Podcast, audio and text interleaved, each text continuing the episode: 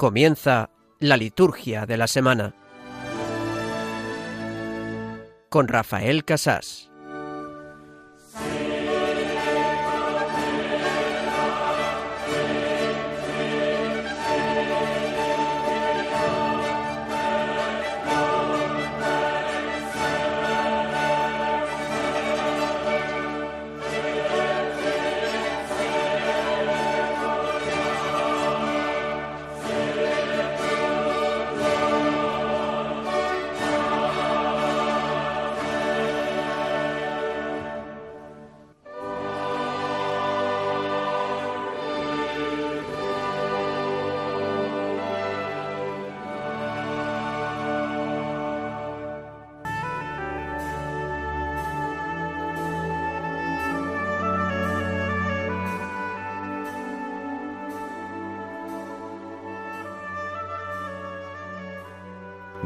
Todopoderoso y Eterno, que consagraste los primeros trabajos de tus apóstoles con la sangre de Santiago.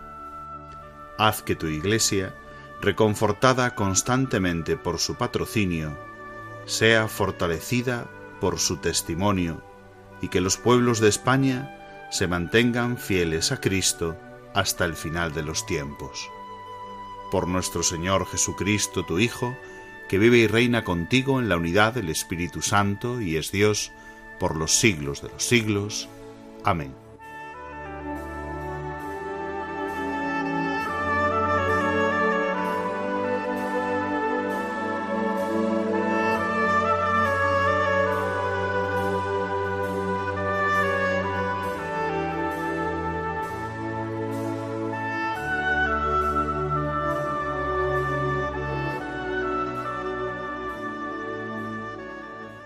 La sangre de Santiago, la sangre de Santiago y de tantos mártires, de tantos discípulos tuyos, dan testimonio de ti, Señor.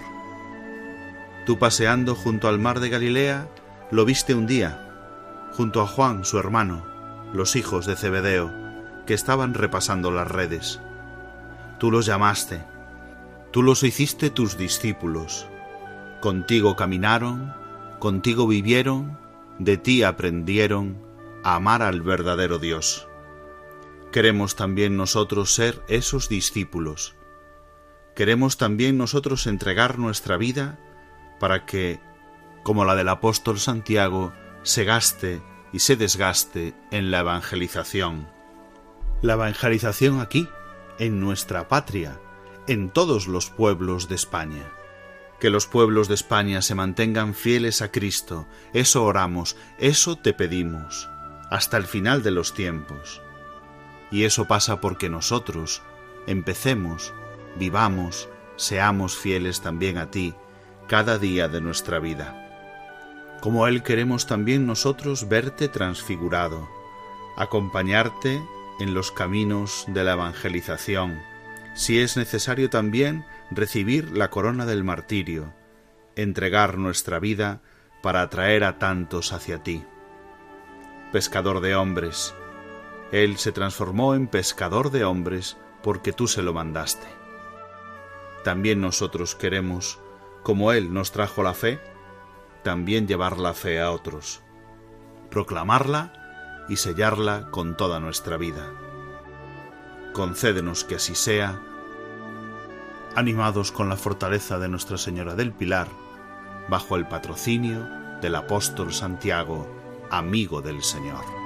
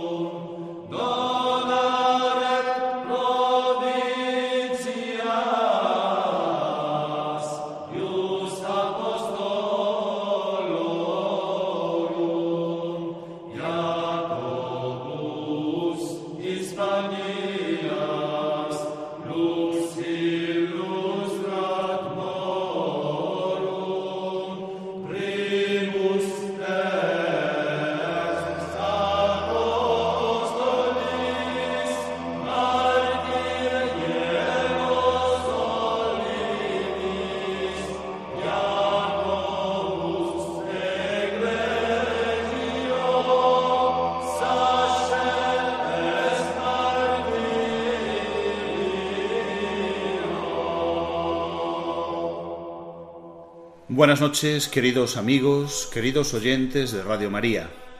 Les habla Rafael Casás, diácono de la Archidiócesis de Santiago de Compostela, emitiendo en esta ocasión desde la propia Santiago de Compostela.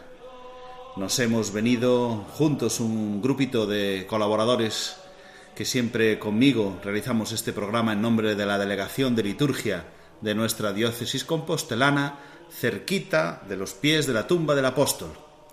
Nos hemos venido esta noche de sábado, que ya es domingo para la liturgia como decimos siempre, pero en este caso que se celebrará no como domingo del tiempo ordinario, sino como domingo solemnidad del apóstol Santiago. Lo hacemos como siempre en este programa, la liturgia de la semana, en continuidad con los demás compañeros que otros sábados dirigen el programa. Tenemos, como siempre, la intención de conocer la liturgia más, para amar también a Dios más a través de ella. Glorificación de Dios y santificación de los hombres. Esto es la liturgia. Queremos hoy, por lo tanto, hacer un programa especial dedicado a la liturgia de la solemnidad del apóstol Santiago. Qué menos que hacerlo pues desde esta ciudad del apóstol, ya que corresponde a este equipo de la delegación diocesana de liturgia de la Archidiócesis Compostelana, hacerlo cerquita de los pies de la tumba del apóstol. Como les decía, tenemos por lo tanto un programa especial. Hoy no haré llamadas telefónicas ni a través de internet para los colaboradores, sino que los tengo aquí conmigo. Saludo en primer lugar, aquí a mi lado, a Ricardo Sanjurjo Otero, el biblista que siempre nos comenta. Buenas noches, Ricardo. Buenas noches, Rafa. Ya estaba yo deseando hacer este programa cara a cara, y además aquí, en casa, ¿no? Sí, porque siempre te llamo y estás allá en la ciudad eterna, en concreto dentro del Vaticano, que es donde vives durante el curso, ¿verdad? Sí, donde vivía, porque ya me he vuelto definitivo para reincorporarme a la diócesis y además, o sea, aquí a los, de, una, de los pies de un apóstol a los pies del otro. De San Pedro a Santiago. Muy bien. Bueno, pues, ¿qué tal han ido los, los estudios de, esta, de este año? Bueno, eso mejor lo dejamos para otro tema. No, no, los estudios han ido bien, han ido, bien, han sido muy provechosos. Preparando la tesis ya. Y espero poder terminarla antes de que empiece el curso, así ya me. Muy bien. pues siempre nos ayuda, como saben, queridos oyentes, en el comentario teológico, en el terminario de la escritura, pues él es especialista en Sagrada Escritura. Tengo también aquí conmigo a Óscar Balado Domínguez, otro sacerdote de nuestra diócesis, en este caso especialista en liturgia y en música sacra, que también nos comenta pues el evangelio de cada domingo cuando también a través del teléfono o de las redes, a través de internet nos conectamos, pero hoy estamos aquí juntos. Buenas noches, Óscar. Muy buenas noches. La verdad es que es una alegría poder estar en, en Santiago y juntos haciendo este programa. Muy bien, queridos oyentes, pues ya ven, hoy nos hemos reunido y desde aquí, desde este cerquito lugar de la tumba del apóstol, vamos a tener este programa de liturgia de la semana. Les comento, como siempre, nuestro sumario. En primer lugar, correspondería comentar las lecturas del domingo decimoséptimo del tiempo ordinario. Pero la liturgia tiene estas cosas de que las solemnidades están litúrgicamente por encima de los domingos del tiempo ordinario y por eso, al coincidir el día 25 de julio con domingo, se celebra la solemnidad de Santiago Apóstol. Es decir, las lecturas, los textos eucológicos de la misa, el oficio de lectura, todo el breviario, la liturgia de las horas, va a ser no del domingo decimoséptimo del tiempo ordinario, sino de la solemnidad de Santiago Apóstol.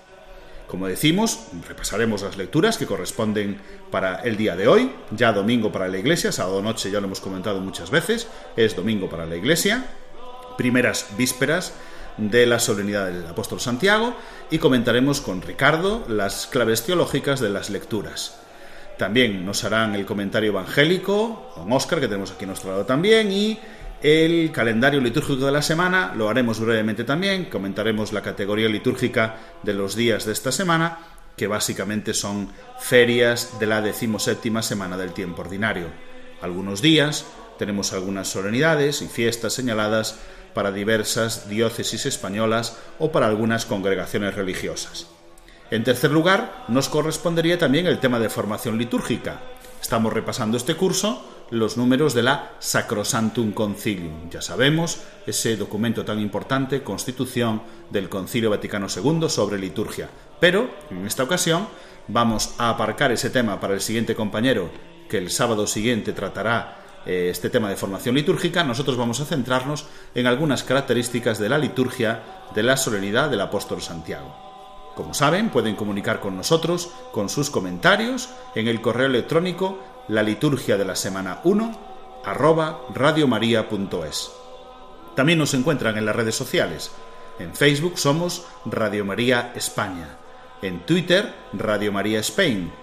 Pueden dejar sus comentarios con el hashtag Liturgia Semana. Nos adentramos, pues, en la primera parte de nuestro programa, el comentario de los textos litúrgicos de la solemnidad de Santiago Apóstol. Lo hacemos escuchando la antífona de comunión, que dice así, bebió del cáliz del Señor y se hizo amigo de Dios, compuesta por Manuel Cela, organista de la Catedral de Santiago.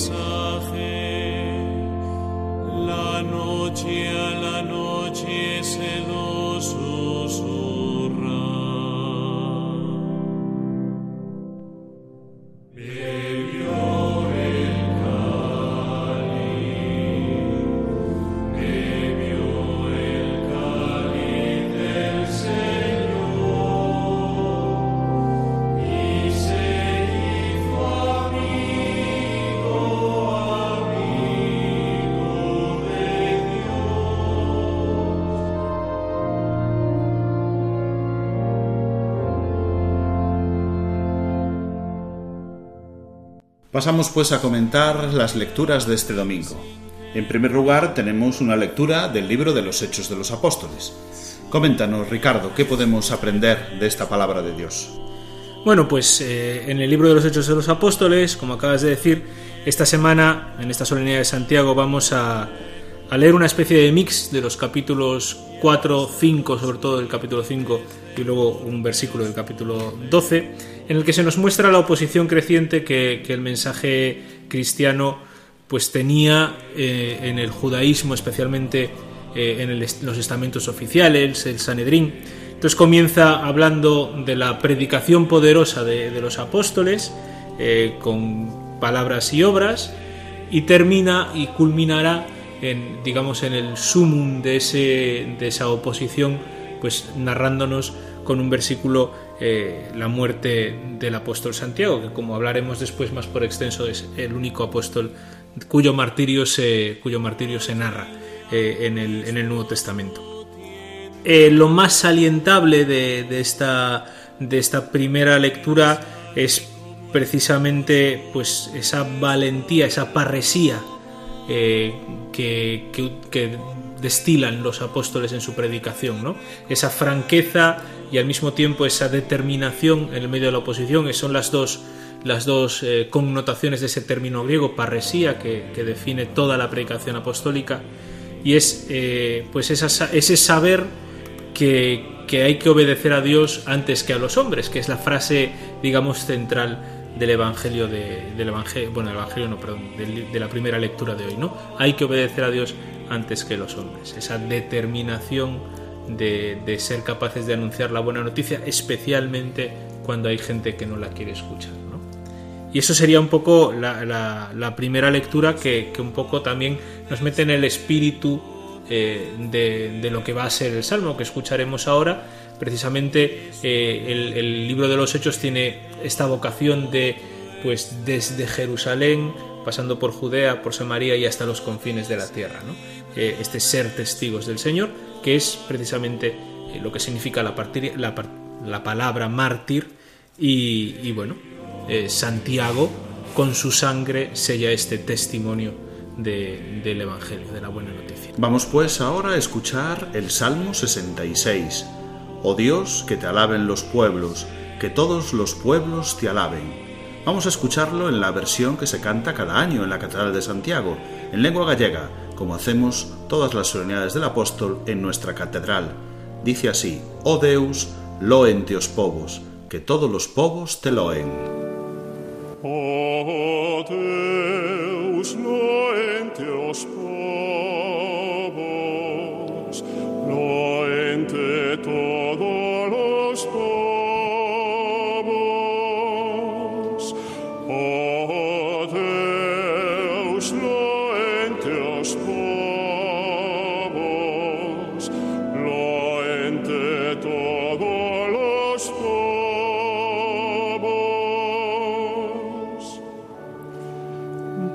Deus teña piedade de nos e nos bendiga.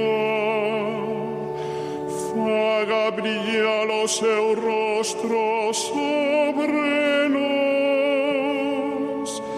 Que se coñeza na terra o teu camiño. En todas las nacións a túa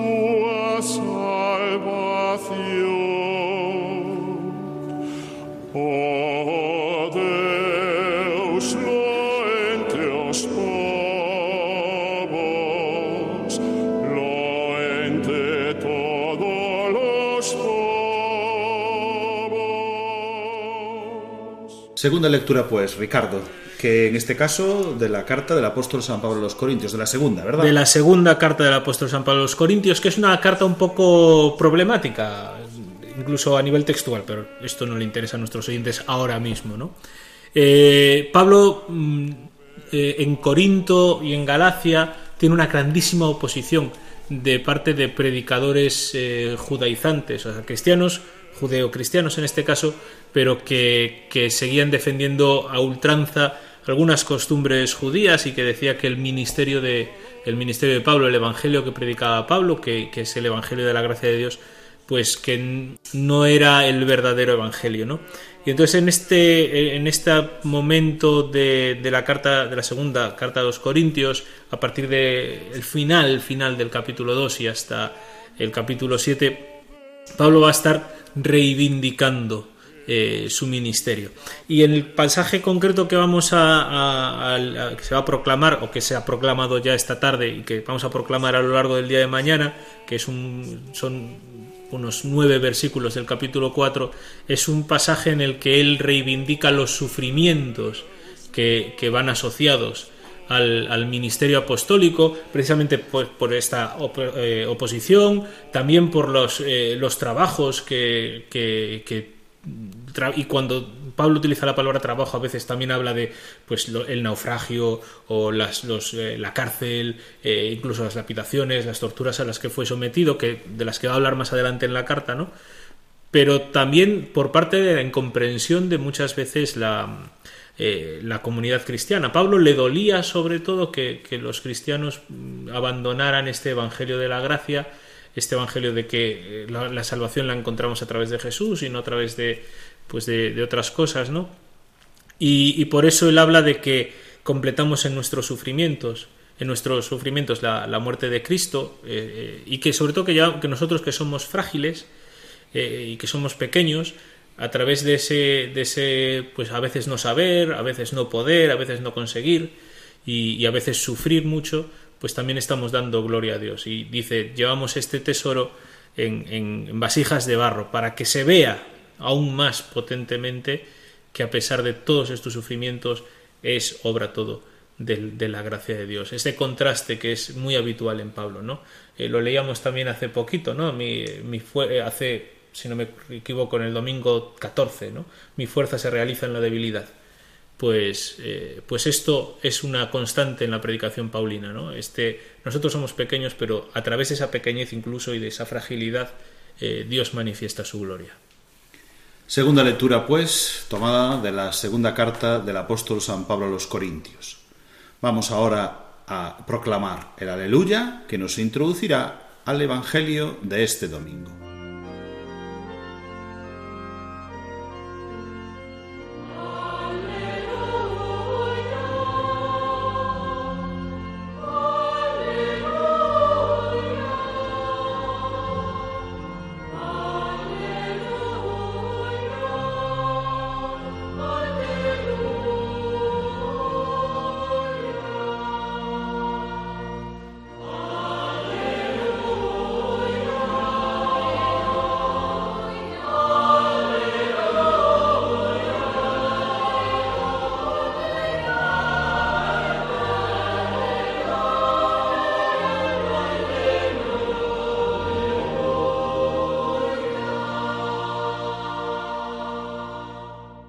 Aquel tiempo se acercó a Jesús la madre de los hijos de Zebedeo con sus hijos, y se postró para hacerle una petición.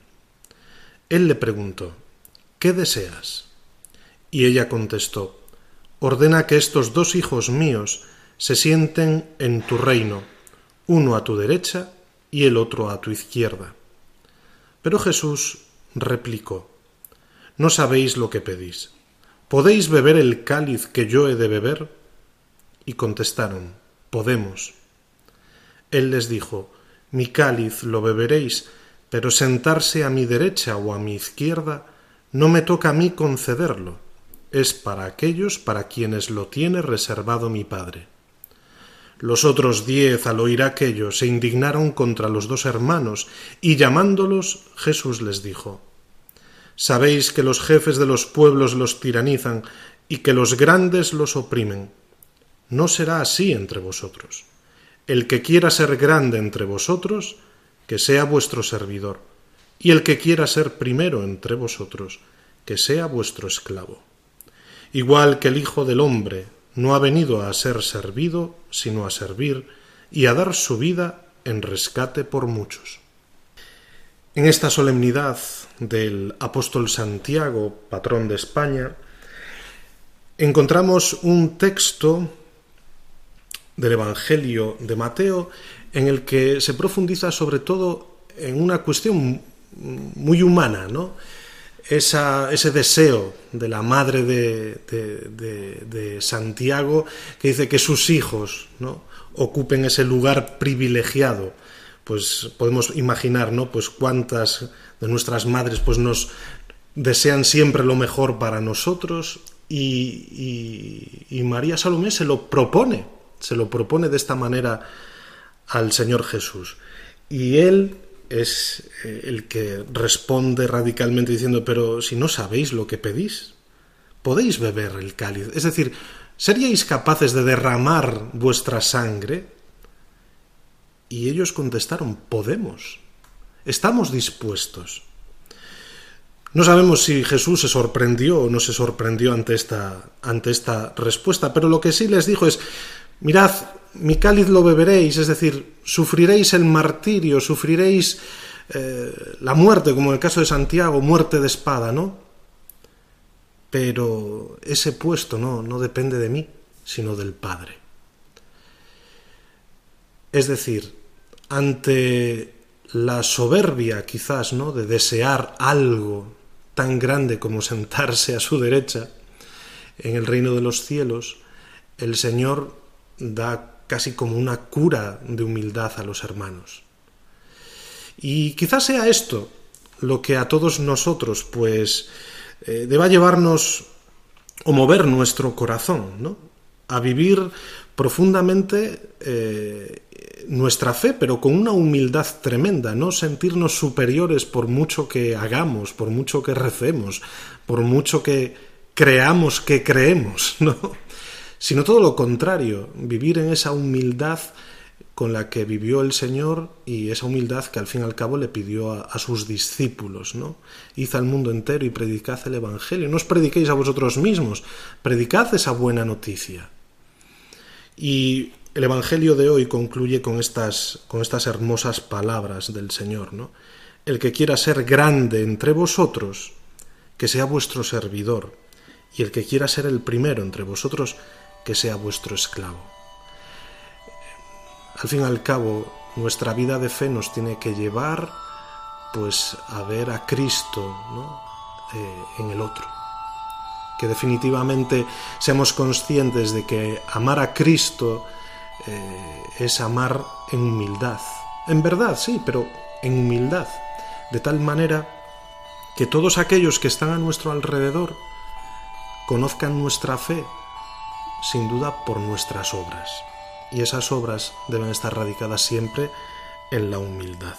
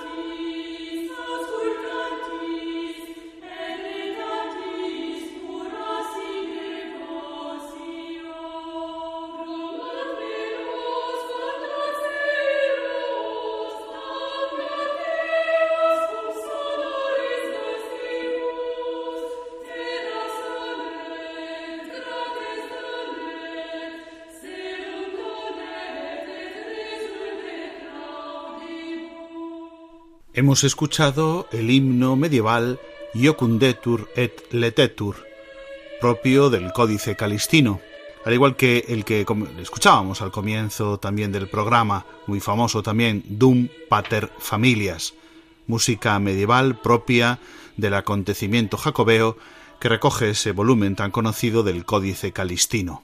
Música para los peregrinos, música para la liturgia en la Catedral de Santiago, que ilumina hoy nuestra celebración. Esta música nos sirve como introducción a la segunda parte de nuestro programa. Como hacemos siempre, vamos a repasar el calendario litúrgico, cuáles son las categorías de los días litúrgicos, qué celebraciones, sobre todo reseñando las solemnidades y fiestas. Como hemos dicho ya a lo largo de todo el programa, hoy es solemnidad del apóstol Santiago, solemnidad de precepto, por lo tanto hoy no se permiten otras celebraciones, tampoco la misa exequial en toda España se celebra la solemnidad de Santiago, apóstol, patrono de España. El lunes próximo, día 26, celebraremos a los santos Joaquín y Ana dentro de una feria de la decimoséptima semana del tiempo ordinario. Esta feria tiene una memoria obligatoria, la celebración de los padres de la Bienaventurada Virgen María, santos Joaquín y Ana, que se celebran también como solemnidad, por ejemplo, en la ciudad de Tudela, y también como solemnidad Santa Ana en Canarias, en Las Palmas, y también las Hermanas de la Caridad de Santa Ana. El martes es día 27. En este martes de la decimoséptima semana del tiempo ordinario, además de que en toda España lo celebramos pues como una feria normal de tiempo ordinario, en Segorbe Castellón, en la ciudad de Castellón, se celebra como solemnidad al mártir San Cristóbal, también Tenerife lo celebra como solemnidad. Y la obra misionera de Jesús y María celebra la fiesta de la Virgen Beata María del Pilar Izquierdo Albero. Ese es el martes día 27. El miércoles día 28, pues también una feria de la decimoséptima semana del tiempo ordinario, pero como solemnidad la institución teresiana celebra a San Pedro Poveda Castroverde, presbítero y mártir. En Mallorca, y los canónigos regulares de Letrán celebran la fiesta de Santa Catalina Tomás, Virgen, y los becerramitas celebran la Bienaventurada Virgen María de Bezarrán como fiesta. Llegamos al jueves día 29. Bueno, aquí tenemos, en este día de feria, tenemos una memoria obligatoria. En principio se celebraba siempre Santa Marta. Pero allá por el mes de enero, creo recordar, el Papa Francisco incluyó en este día 29 a los tres, a los tres santos que eh, amigos del Señor, que ya celebraban, por ejemplo, los reparadores, santos Marta, María y Lázaro, así con ese título, amigos del Señor como fiesta, pues para toda la Iglesia los ha incluido el Papa Francisco en una celebración especial, incluyéndolos a los tres ahora, Marta, María y Lázaro, en el calendario romano general y por lo tanto lo celebramos también nosotros como una memoria ya a los tres hermanos juntos. No tenemos, creo, todavía los textos aprobados de las oraciones, pero celebraremos con las oraciones de Santa Marta quizás, pero sí celebrando ya en, como eh, memoria obligatoria escrita en el calendario general a estos tres santos, Marta, María y Lázaro. Eso será el jueves día 29. El viernes día 30, Dentro de estas ferias de la decimoséptima semana del tiempo ordinario, celebraremos una memoria libre, San Pedro Crisólogo, obispo y doctor de la Iglesia. Ese mismo día, eh, San Sebastián, la diócesis, celebra la fiesta de la dedicación de su iglesia catedral. Han aparecido, ¿verdad?, más ocasiones estas fiestas que se celebran en toda la diócesis, en la catedral como solemnidad, pero toda la diócesis recuerda esa, como fiesta la consagración de su iglesia catedral. Vamos al último día de esta semana, el día 31 de julio, sábado. Celebramos la memoria obligatoria de San Ignacio de Loyola. Toda la Iglesia en España, en este día de feria, recuerda esa memoria de San Ignacio de Loyola presbítero. Además, claro, en Bilbao, en San Sebastián y los jesuitas celebran a San Ignacio de Loyola presbítero como solemnidad, pues es uno de, de los santos más importantes y el fundador de esta orden religiosa. Así hemos recorrido todos estos días de la semana, una semana que termina el mes de julio, con estos días de la decimoséptima semana del tiempo ordinario. No hemos celebrado el domingo decimoséptimo así con sus textos ecológicos y con sus lecturas, porque la solemnidad del apóstol Santiago al caer en domingo lo impedía, pero sí todos los días de la semana forman parte de esta decimoséptima semana del tiempo ordinario, así que seguramente los textos del domingo serán utilizados durante los días de feria de esta semana, si no hay pues otra solemnidad, otra fiesta, o se quiere celebrar alguna parte de la memoria obligatoria o de las memorias libres que hay durante toda la semana. Esta es la liturgia de esta decimoséptima semana del tiempo ordinario. Y ahora vamos a dar paso a la tercera parte de nuestro programa. Hoy el tema especial dedicado al apóstol Santiago. Por eso escuchamos ya su himno, el himno litúrgico de la festividad de la solemnidad del apóstol Santiago.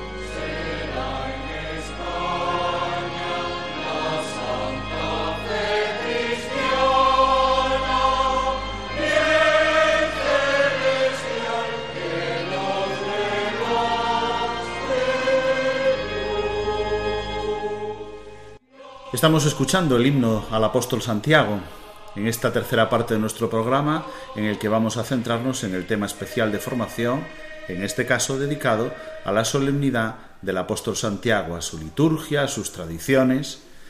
Y escuchando este himno al apóstol, como tenemos aquí un músico de profesión y de formación, saben que Óscar Balado Domínguez, lo hemos dicho más veces, es eh, responsable de música de nuestra conferencia episcopal, del secretariado de liturgia de conferencia episcopal y además responsable también de música en nuestra archidiócesis. ¿Cuántas veces habrás escuchado o tocado o cantado el himno al apóstol? Efectivamente, es escuchar estos acordes y ya sumergirse en esa humareda provocada por el botafumeiro, ¿no? Navegando por la por el transecto de la catedral, de la Yo nave. una vez de- le salvé la vida a Oscar, casi se lo lleva por delante. ¿Cómo dices? ¿Cómo dices? ¿Con el botafumeiro? Ah, y la liturgia en la catedral, la liturgia en nuestra catedral.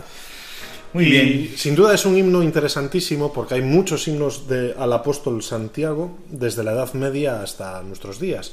Pero este se ha bueno, popularizado y es del año santo de 1920. La letra es de un médico compostelano, Juan Barcia, y la música de un maestro de capilla de la época eh, de la catedral, Manuel Soler. Y, y es el himno que, así, con este aire tan marcial, ¿no?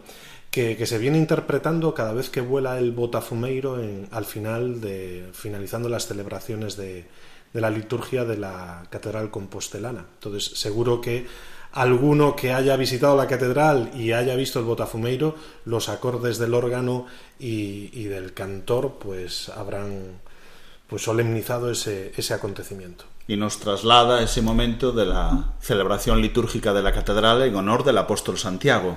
Vamos a comenzar precisamente por ahí. ¿Qué apóstol era? ¿Qué Santiago era? Porque nos aparecen, Ricardo, en los textos bíblicos distintos Santiagos. Cuéntanos. Sí, bueno, por lo de pronto hay dos de los doce que se llaman Santiago y hay un tercer Santiago que es el que ocupa luego después, ocupará lo que llamaríamos eh, la primera sede episcopal de Jerusalén, ¿no? Santiago, el hermano del Señor, que en principio, aunque alguna tradición lo, lo identifica con el, el menor, en principio es otro Santiago. De hecho, Jacob era un nombre, era un nombre muy popular en, en- en Israel y el, el abuelo de Jesús, el que no es San Joaquín, el, el abuelo paterno putativo, el padre de el padre San José, se llamaba también Jacob, según el, el Evangelio de Mateo, ¿no?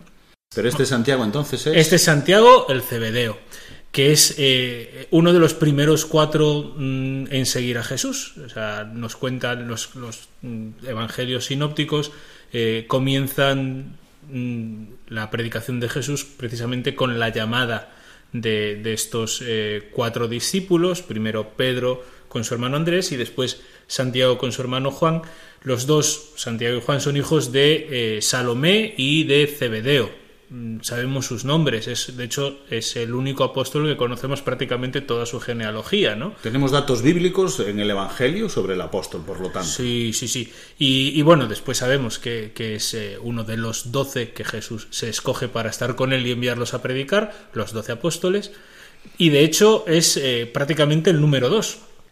En algunas listas de apóstoles va mencionado antes incluso que Andrés. Normalmente se, se emparejan los hermanos, pero va mencionado antes que, eh, antes que Andrés. Por ejemplo, en Marcos 13, los discípulos que están hablando con Jesús en el Monte de los Olivos, Santiago va antes. O sea, que aparecen los momentos principales de con Jesús en el Evangelio. Sí, hay tres discípulos que son Pedro, Santiago y Juan, que, que son como el círculo íntimo de, de Jesús. Sí, los dilectísimos. Exactamente, los dilectísimos, que quiere decir los amadísimos, los más amados en, en latín. Esto en latín se lo preguntáis a Muy Rafa, bien. que es el latinista, ¿no? ¿Y en qué momentos fueron esos en los que estuvo? Pues mira, más principalmente eh, son en la transfiguración, en la resurrección de la hija de Jairo, son los, los grandes momentos de ellos. Y luego también eh, en, en la agonía, en el Monte de los Olivos, están, están los tres. Y de hecho son tres motivos artísticos que, se que, se, que, están muy repetidos en la catedral, especialmente la transfiguración. Eh, está, porque además tiene algo que ver con la peregrinación, eh, está por todos los lados, en, en, la catedral y en las iglesias de Santiago. Y sabemos también que, que, a Santiago le llamaban, a Santiago y a Juan le llamaban Boanerges, que quiere, es una mm, transliteración de un término hebreo que quiere decir algo así como hijos del trueno. No porque roncaran, seguramente, sino porque, sino porque tenían bastante, bastante genio. De hecho, hijos del trueno, el trueno va siempre asociado a la ira en las culturas antiguas, ¿no? Muy bien, y además de aparecer en la Sagrada Escritura, tenemos muchas tradiciones, la Iglesia Católica bebe de la tradición también, y por lo tanto que se refieren a que el apóstol Santiago viene a predicar a España. Exactamente. De Santiago hay dos, hay dos tradiciones que son complementarias, pero son independientes una de la otra. Una es eh, la predicación de Santiago en España, que la recoge ya eh, San Jerónimo en un comentario de Isaías eh, dice que uno de los, de los doce vino a predicar a España y después en, las tradiciones medievales, antes incluso de la del descubrimiento del sepulcro, ya se habla de Santiago predicando, predicando en España, en el Breviarium Apostolorum y, y alguna, otra, alguna otra tradición. Y por otra parte, tenemos la tradición del, de la traslacio, del traslado del cuerpo desde Jerusalén, donde, como escuchábamos hoy, en la primera lectura eh, fue martirizado por el rey Herodes, seguramente en torno al año 42, 44, que es cuando Herodes tenía control directo sobre Jerusalén.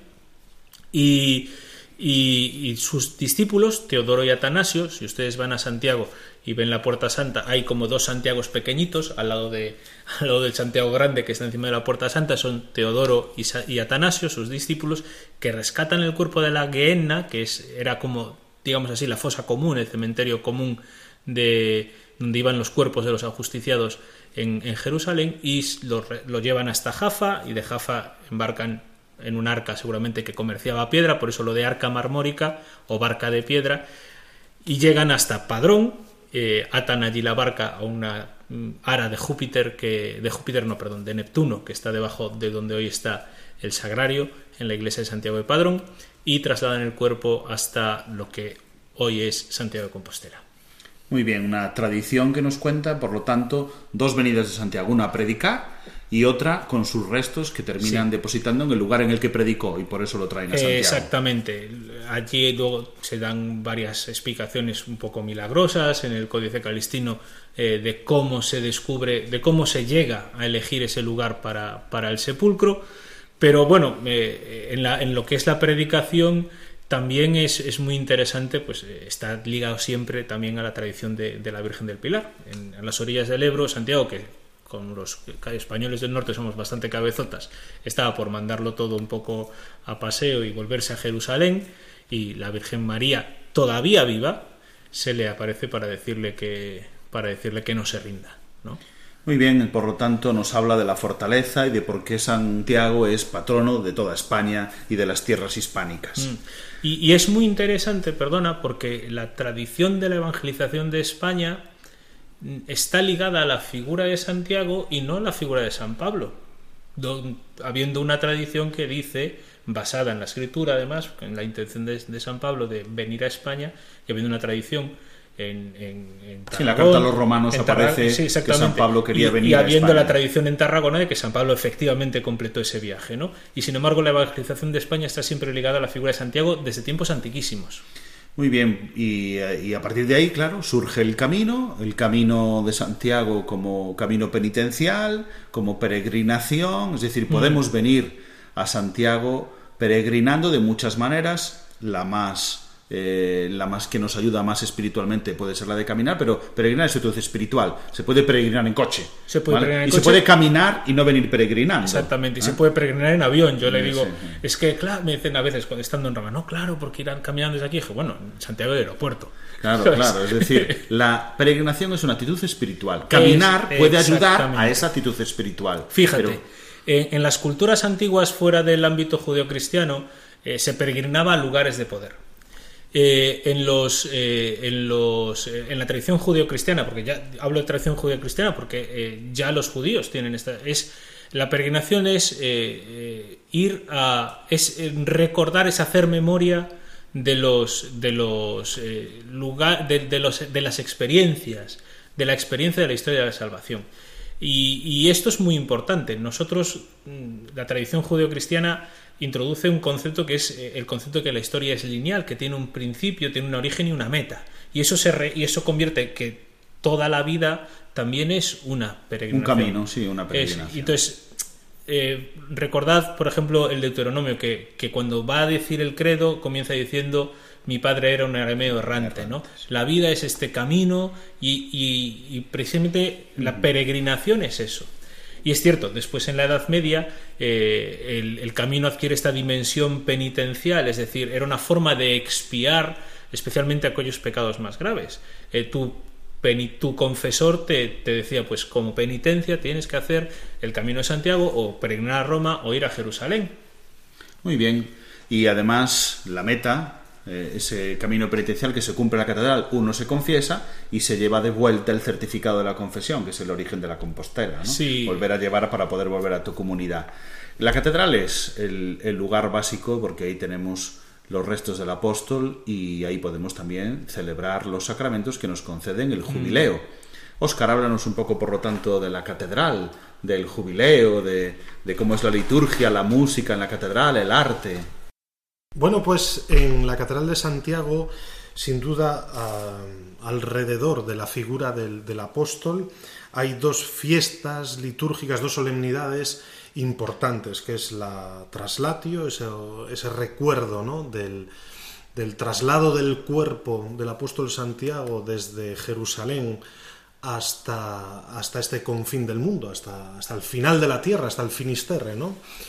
Y también tenemos la solemnidad del apóstol Santiago. Antiguamente incluso se llegó a celebrar una fiesta que eran los milagros de Santiago, que se celebraban en, el mes de octubre. Y también se conmemora al apóstol Santiago con la celebración de la batalla de Clavijo. ¿no? Es decir, que son elementos que también van configurando lo que hoy conocemos como el culto al apóstol Santiago, eh, pues que es, al fin y al cabo es secular. ¿no? Eh, de la catedral, sobre todo de su liturgia, bueno, pues existe un patrimonio musical increíble desde la Edad Media, con el Códice Calistino, donde encontramos sin duda eh, las primeras manifestaciones de la polifonía europea en, en ese códice eh, medieval.